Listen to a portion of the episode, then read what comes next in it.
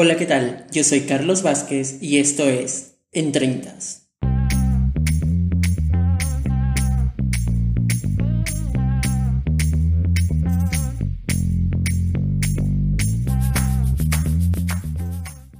Bienvenidos. Para este episodio vamos a hablar de un libro, así como la semana pasada escuchamos de una serie, les di una referencia por ahí que por cierto, e incluso lo recomendé todavía, en esta oportunidad vamos a hablar de un libro, un libro en específico. Muy bien, y para ello, para ello es preciso mencionar antes al autor. El autor que es un italiano, vamos a hablar esta vez de un italiano, que es Federico Mocchia. Federico Mocchia, bien, es bastante conocido, bastante conocido básicamente por sus obras románticas, donde seguramente has escuchado títulos como A tres metros sobre el cielo, Tengo ganas de ti, Perdona si te llamo amor, son tres de sus libros más reconocidos e incluso lo hemos tenido eh, a nivel cinematográfico. Han salido varias películas, series y todo ello. Por ahí, si te recuerdas, la semana pasada justo hablamos de Mario Casas como protagonista de El Inocente. En esta oportunidad en A tres metros sobre el cielo, pues es preciso mencionar que es el mismo actor y protagonista de esa película, al igual que Tengo ganas de ti, que es la secuela. Pero en esta oportunidad no te voy a hablar de los clásicos A tres metros sobre el cielo y Tengo ganas de ti, sino te voy a hablar de otra obra. A mí me pareció bastante atractivo. Me pareció muy bueno. A nivel romántico, a nivel si te gusta tal vez las historias un poco complejas, eh, digamos, cuando una persona tiene ciertos dilemas, ciertos problemas que, que cargan, es como que al inicio, por ejemplo, ya te van metiendo la idea de que una desgracia trae otra y trae otra y trae otra y se forma como una cadena. Es algo habitual que le pasa a los adolescentes, incluso hasta a los jóvenes, ¿no? Sobre todo ellos son los que más perciben esta realidad, esta realidad de que un error o un acontecimiento termina arrastrando otro y otro o simplemente se anexan así, de la nada. Son eh, momentos desagradables, tristes, incluso desgracias que pueden llegar a suceder. Y todo ello se ve retratado al inicio de esta obra que voy a mencionar, que les voy a recomendar, que es Ese instante de felicidad. Así se llama la obra, Ese instante de felicidad de Federico Mocchia. Igual también, igual como hablamos con la serie la semana pasada, otra serie me refiero, bien, igual también voy a evitar los spoilers, te voy a ir mencionando algunas pautas tal vez para ver si te atrae, te atraen los personajes que voy a ir mencionando, tal vez un poco el tema característico, el tema de su personalidad que termina influyendo a medida que va avanzando la historia. Voy a mencionar, voy a mencionar lo más claves, porque hay como todo libro, como toda serie, como toda película, como toda obra teatral o lo que fuese, siempre va a haber más de uno, dos, tres, cuatro, cinco personajes. Siempre va a suceder ello. Pero en este caso, en este caso nos vamos a enfocar, o voy a tratar de enfocarme, exclusivamente en los principales. Antes te voy a dar una breve sinopsis para que lo puedas entender igual evitando los spoilers. La obra la protagoniza Nico, un chico, un joven, bien, que acaba de pasar por una situación complicada en su vida, a nivel familiar. Y a ello, a ello se le suma de que es una persona quizá muy confundida, muy confundida con sus sentimientos, no los aclarece bien y tal vez vive en el momento, vive de los trabajos, está más, más metido en ello y digamos que no hay ese, ese momento efusivo, ese momento ameno, ese momento de decirle a una persona todo lo que tú sientes, ¿bien? Todo lo que tú sientes. Entonces, justo, justo el día en que Nico va a atreverse a confesar los sentimientos, bien, hacia esta persona, se da algo impactante para él, lo cual termina desencadenando momentos muy duros, días muy complicados para él, ya que esto, este acontecimiento se dio de la nada.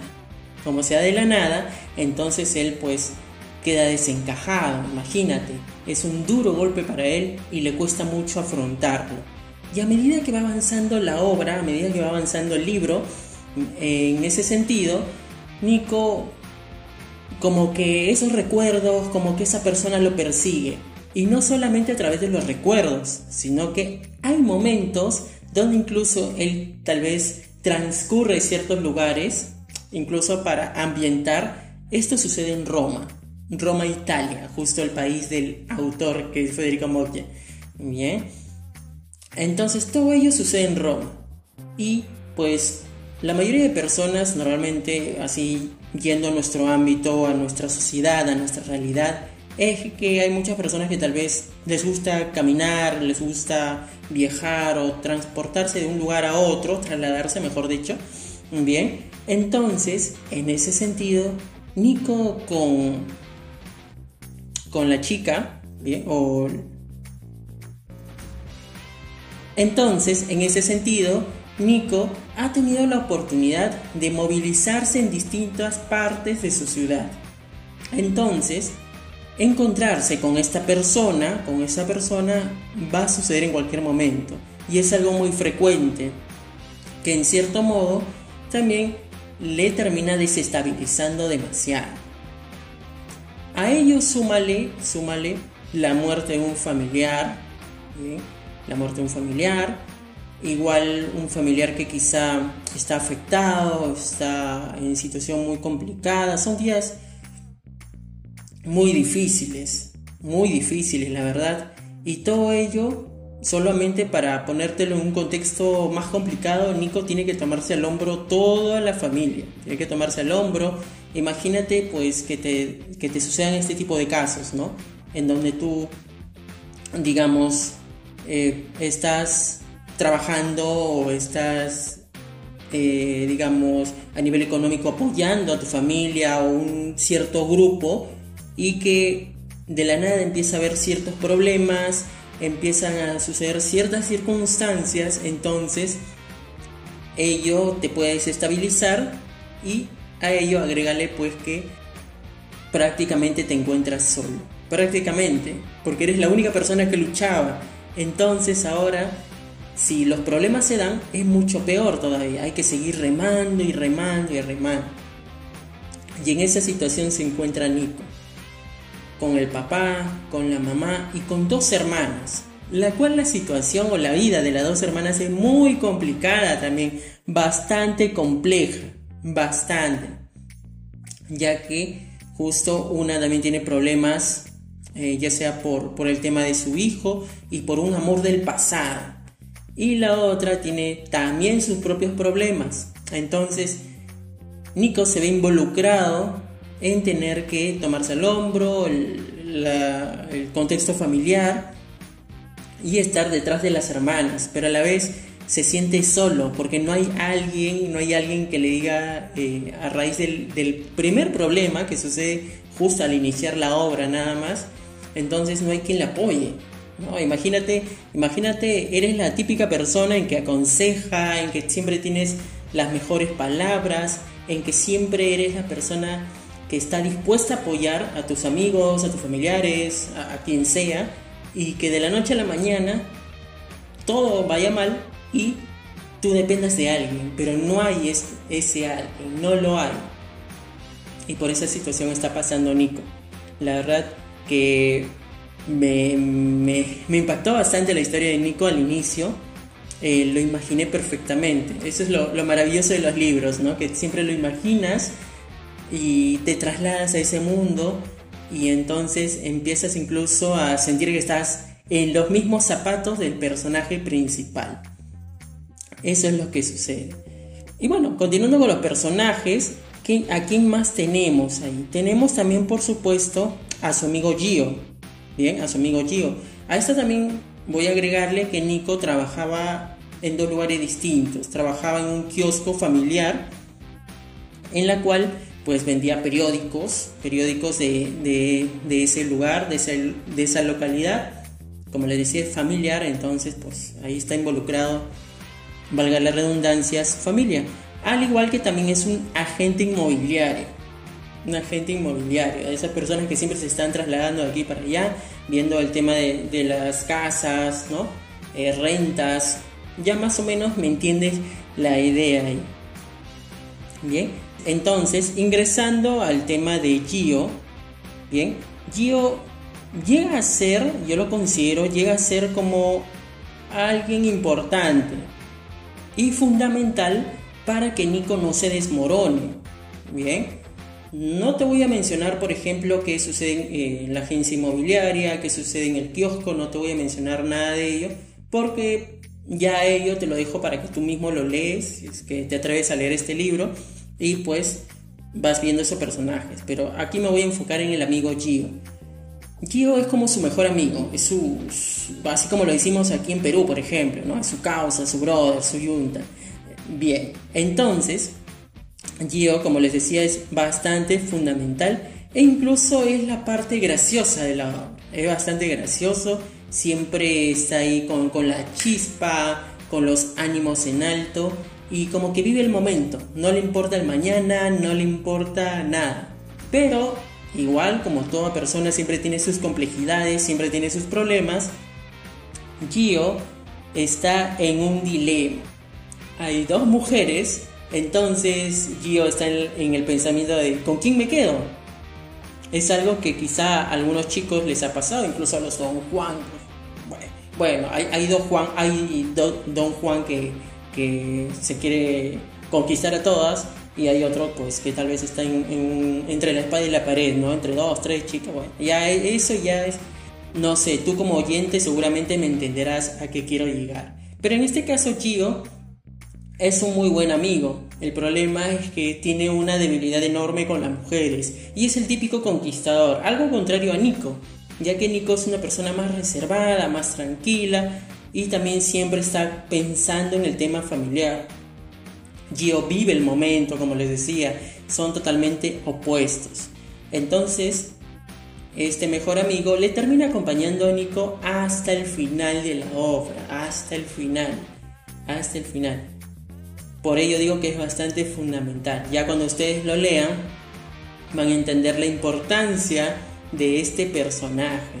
A ello le vamos a agregar el tema de dos chicas que aparecen aproximadamente por la mitad de la obra.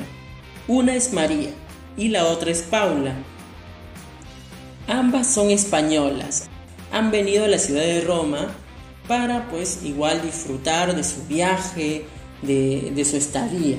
Pero por cosas de la vida se encuentra con Nico y con Gio, justamente los dos amigos y las dos amigas, entonces se va a dar una situación tremenda donde se van a ir conociendo, van a salir, van a vivir pues los placeres de la vida como es habitual. Entonces, siendo más específico, estas dos amigas son Paula y María. Vamos a empezar por Paula. Paula es la amiga que en cierto modo, en cierto modo, pues el autor de la obra la termina dejando de lado. No porque no sea importante en la historia, sino que engloba una historia con Gio, pero no es que termine siendo importante, porque recuerda que estamos preocupados más por Nico, siendo nuestro personaje principal de la obra. Entonces, a quien sí le correspondería recorrer más su historia, conocerla un poco más, sería María. María es una chica bastante inteligente, aunque no conocemos mucho de su vida, pero se muestra una personalidad bastante amena, bastante divertida, bastante buena onda y que pareciera que surge un amor a primera vista con Nico. Todo va bastante bien, hay salidas, hay paseos, básicamente por influencia de Gio. Esto es tradicional, que siempre que hay dos amigos, dos amigas, tal vez uno está con, con sus problemas, siempre está el otro amigo que te dice, oye, ya pues, ayúdame, ¿no? ayúdame, me gusta esta chica, entonces tú puedes estar con esta chica, ayúdame pues para que no sea tan evidente las salidas, ¿no? ¿no? se vea mal, lo clásico que siempre seguramente te ha pasado. Entonces, en esa situación, ahí están los cuatro amigos, María y Nico se van conociendo, María incluso llega a saber del pasado de, Nico, muchas cosas, cómo está actualmente a nivel familiar, a nivel laboral. Entonces, a raíz de todo ello, como que surgen algunos sentimientos. Todo iba bastante bien, pero, pero, pero, pero, pero, igual con los amigos, pero al final de la historia sucede también algo impactante, algo que termina pues igual dejándonos a los lectores como que, uy, ¿ahora qué va a pasar? Entonces Federico Mocchia lo deja todo como un final abierto, lo deja todo como un final abierto para que el lector sepa, o mejor dicho, piense qué va a pasar ahora con, con Nico, con María, con Gio, con Paula, ya que estos cuatro personajes, pues de la mitad de la obra para adelante terminan, digamos, siendo los protagonistas principales de todo. Obviamente más enfocado en Nico, que ya lo hemos visto desde el inicio de la obra. Entonces, nos quedamos con ese cógnita, hay como un final abierto. Luego hay una segunda, segunda parte, digamos, hay una continuación de ese instante de felicidad y es tú, simplemente tú. En ese caso, pues busca responder, responder a la pregunta de la incógnita que quedó en la primera, o mejor dicho, del final. ¿Qué va a suceder con estos personajes? Entonces, yendo ya para el tema de, de pensar qué significa realmente estos personajes y qué mensaje tal vez nos trata de trasladar Federico Mocchia. Entonces, yo mencionaría algunos, que siempre hay esa situación donde una desgracia trae más desgracias. Entonces la vida es bastante complicada, siempre hay que estar preparado para todo. Para todo lo que pueda acontecer hay que estar preparado, hay que estar listos y que la vida no nos dé sorpresas malas de un momento a otro. Otro de los mensajes que he podido percibir es que normalmente una persona nunca termina escapando de su pasado. Su pasado se mantiene. Algo así como la serie del inocente que te mencionaba que el pasado era fundamental para saber qué acciones va a realizar o en qué termina influyendo más adelante. Algo similar pasa aquí con Nico. Entonces, de ahí aprendo que justamente el pasado influye en tu vida, no te deja en paz y ello es lo que te atormenta diariamente. A raíz de todas las acciones, a raíz de tu rutina, eh, digamos si te trasladas a un lugar, si te vas a tu trabajo, si te relacionas con los amigos o ves a una persona y justo tiene una característica en común, te das cuenta de ello, que el pasado siempre va a estar ahí, por más que lo quieras enterrar. Otro de los mensajes que también puedo reflejar es el típico caso de las sorpresas también que te da la vida, no solamente las desgracias, también las sorpresas, ya que Nico a medida que va avanzando la historia, antes de llegar a la mitad de la obra incluso, se da con una sorpresa enorme, inesperada. Algo bastante impactante para él, pero que no le toma bastante interés. En cierto modo le dejan nadado, pero siempre termina recurriendo a los recuerdos que tenía con un familiar. Sucede ello. Otro mensaje que puedo captar es que la vida siempre te da segundas oportunidades.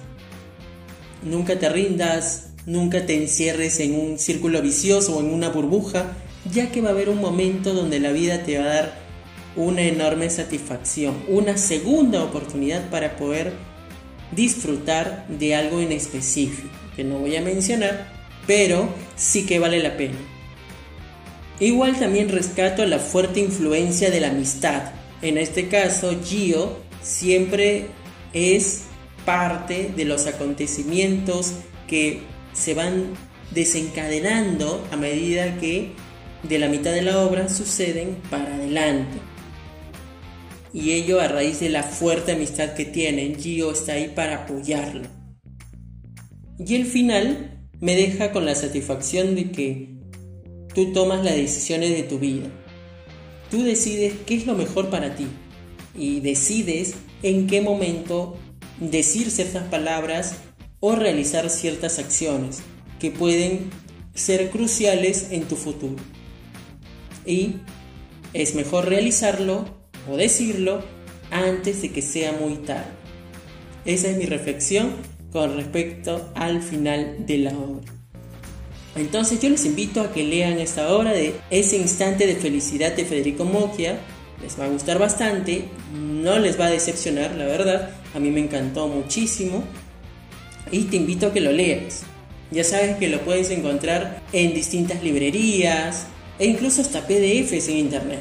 Entonces, te recomiendo que la leas y pues disfrutes de ella.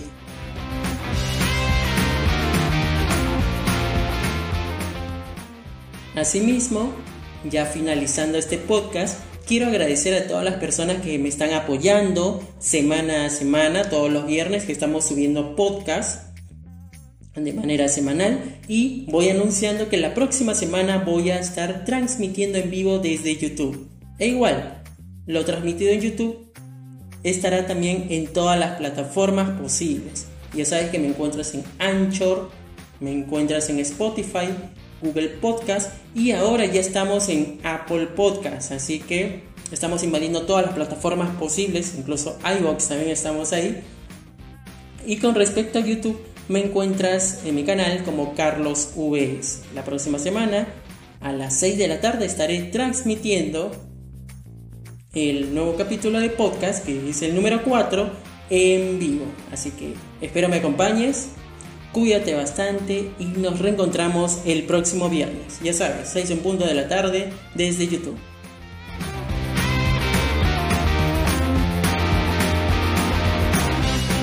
Esto fue En 30